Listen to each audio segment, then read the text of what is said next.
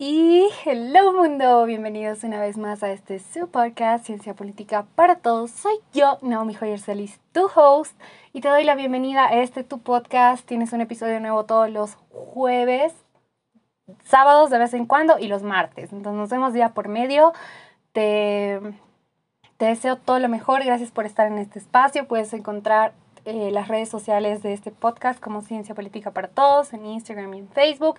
Si quieres descargar algún contenido eh, adicional, lo puedes encontrar en el link que vas a ver en esas redes sociales, si es que hablamos de dejar algún texto o algo, o si necesitarías algún texto o algo que te gustaría que yo te lo envíe, con toda la confianza puedes escribirme ahí, o también seguirme en mis redes personales. Yo soy Naomi Joyer Solís.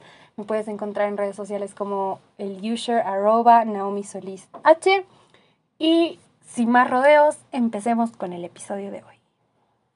En el episodio de hoy vamos a hablar de John Stuart Mill, nacido en Londres en 1806. De Stuart Mill vamos a hablar sobre su obra, así unas ideas centrales sobre su tratado, su escrito sobre la libertad. Es un trabajo que la defiende en distintos puntos, ¿no? Habla de la, la, libertad que debería haber de diferentes formas y en diferentes puntos. Vamos a ver algunos de esos puntos, los vamos a desarrollar un poquito y aquí vamos. Empecemos saliendo de la idea de que libertad no es, no es lo mismo, o sea, no es lo mismo que uno libertinaje y no tiene que ver con la libertad que nosotros tenemos de nuestro libre albedrío sobre decidir de nuestras vidas. Si no estamos hablando y vamos a hablar de la libertad, John, John Stuart Mill nos habla sobre la libertad dentro de la sociedad, dentro de lo civil, es decir, dentro de la naturaleza y los límites del poder este tiene para ejercer su legitimidad sobre la sociedad eh, y sobre el individuo, ¿no? O sea, vamos a hablar sobre esa relación, ¿no? Y los puntos que vamos a sacar son primero la libertad de conciencia religiosa y de eh, expresión.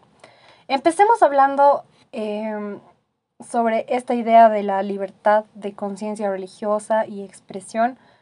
Tenemos que partir de la idea de que en estos años, o sea, la, época, o sea, em, como que premoderna, ¿no? Toda la época del oscurantismo, eh, estaba muy sesgado, muy así forzado, muy todo por la iglesia, ¿no? Entonces, o tú estabas con la iglesia o, no, no, podías escribir, o tus escritos se quemaban o se perdían, o no podían ser publicados, no llegaban las imprentas, solamente este, publicaban y desarrollaban lo que estaba aprobado por no solamente la monarquía y demás, sino también por el clérigo, ¿no?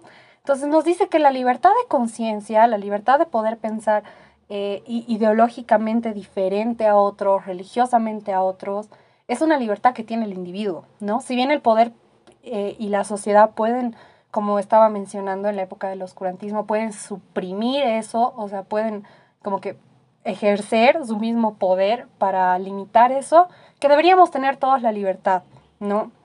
De, de conciencia, de religión, etcétera. ¿Por qué?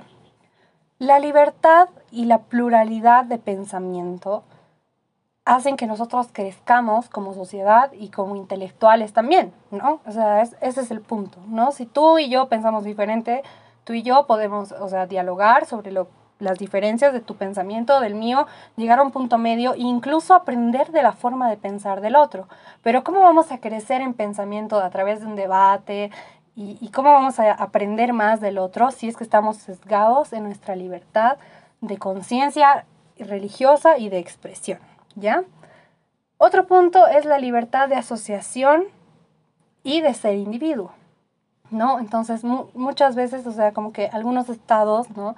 Eh, ya vamos a hablar de, vamos a empezar con un ejemplo, por ejemplo, en un estado dictatorial, ¿no? O sea, es como que no puedes dejar que las personas que piensan diferentes a nosotros se junten. ¿Por qué? Porque se van a ir en contra de nosotros, ¿no?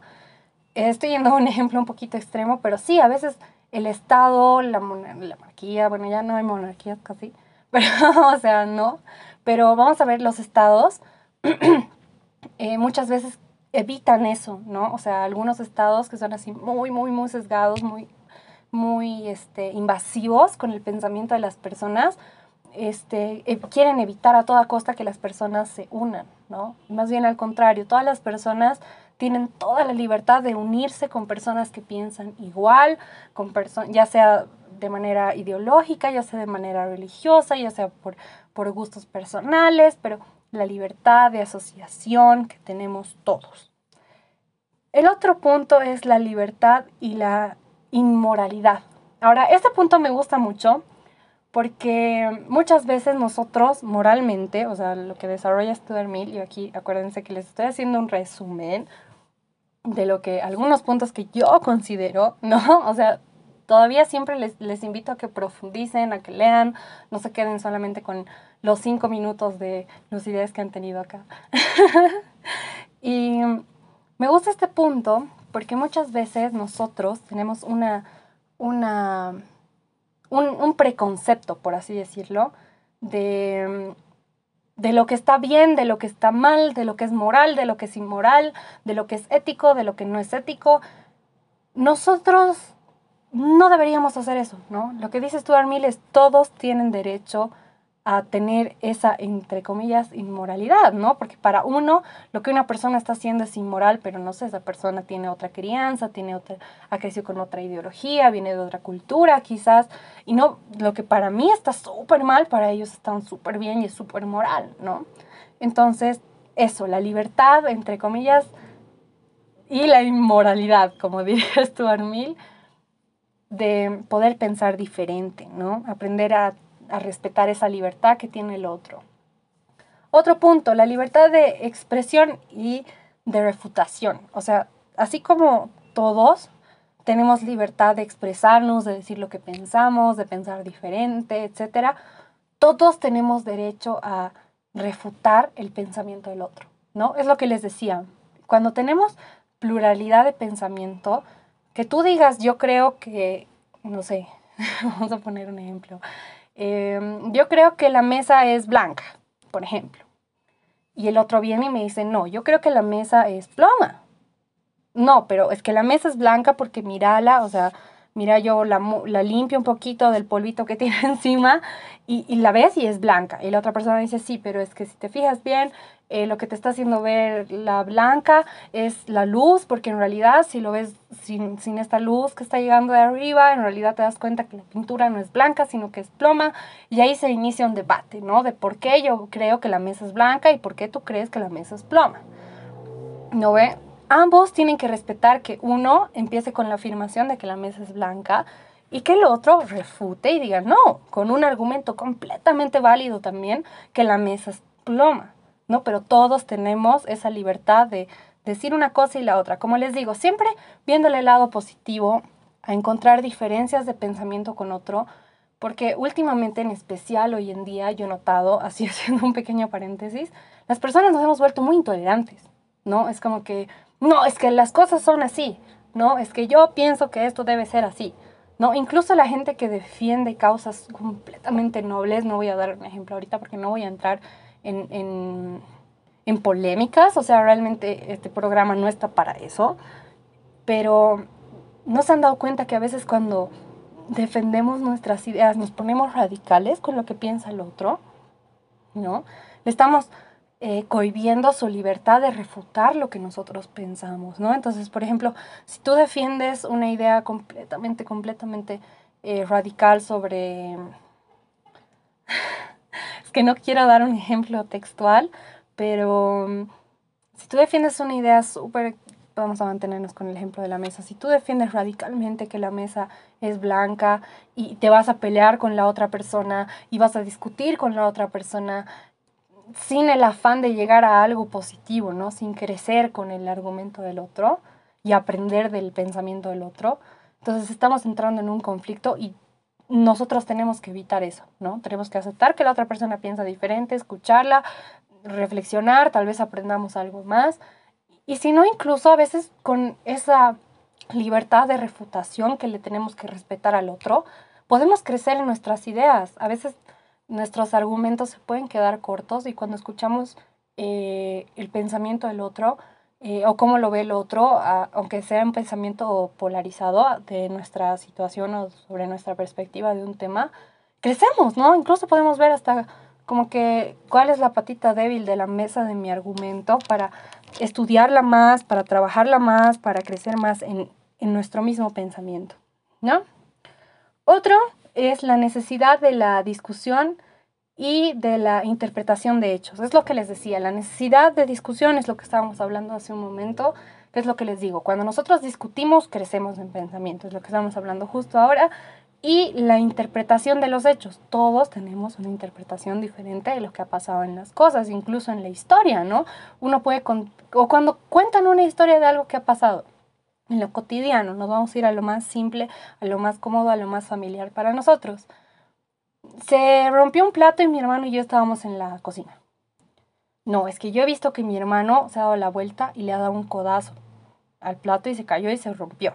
¿No ven? Pero mi hermano, ese es mi lado de la historia, ¿no? De los hechos, mi interpretación de los hechos. Pero mi hermano puede decir, no, es que yo estaba dando la vuelta y me ha dado la vuelta y el plato se cayó.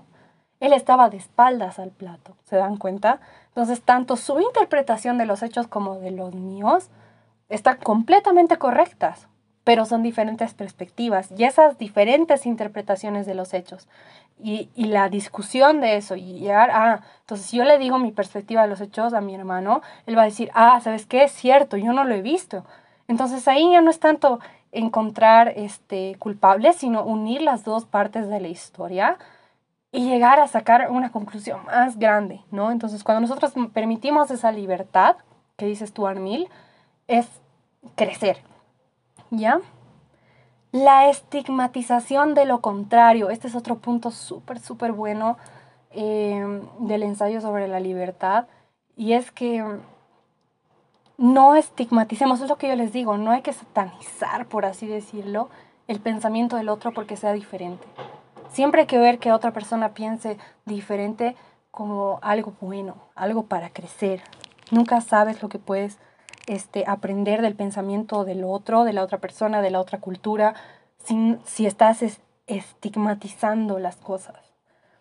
Y por último, ver la diversidad como algo positivo, que es lo que les decía, mientras más pluralidad de pensamiento haya, más pluralidad de ideología, de religiones y demás, podemos crecer entre todos como sociedades, como humanidad. Entonces, sí, Eh, me gusta mucho este texto, se los invito a leerlo, a reflexionarlo, a crecer en él. Estos textos modernos son súper lindos, nos abren la mente y son cosas que no solamente nos van a servir para aprender, ¿no? Así conceptos y historia y demás, como aprendemos acá, sino para la vida nos va a servir muchísimo, ¿ya? Que te encuentres muy, muy, muy, muy, muy bien. Yo no sé si te veo este sábado o nos vemos el martes. Te mando todo, todo, todo mi amor. Soy Naomi Joyer Solís. Gracias por estar y participar de Ciencia Política para Todos. Te mando todo mi amor. Que estés muy bien. Chao, chao. Sometimes I just don't know what to do. It should have been you.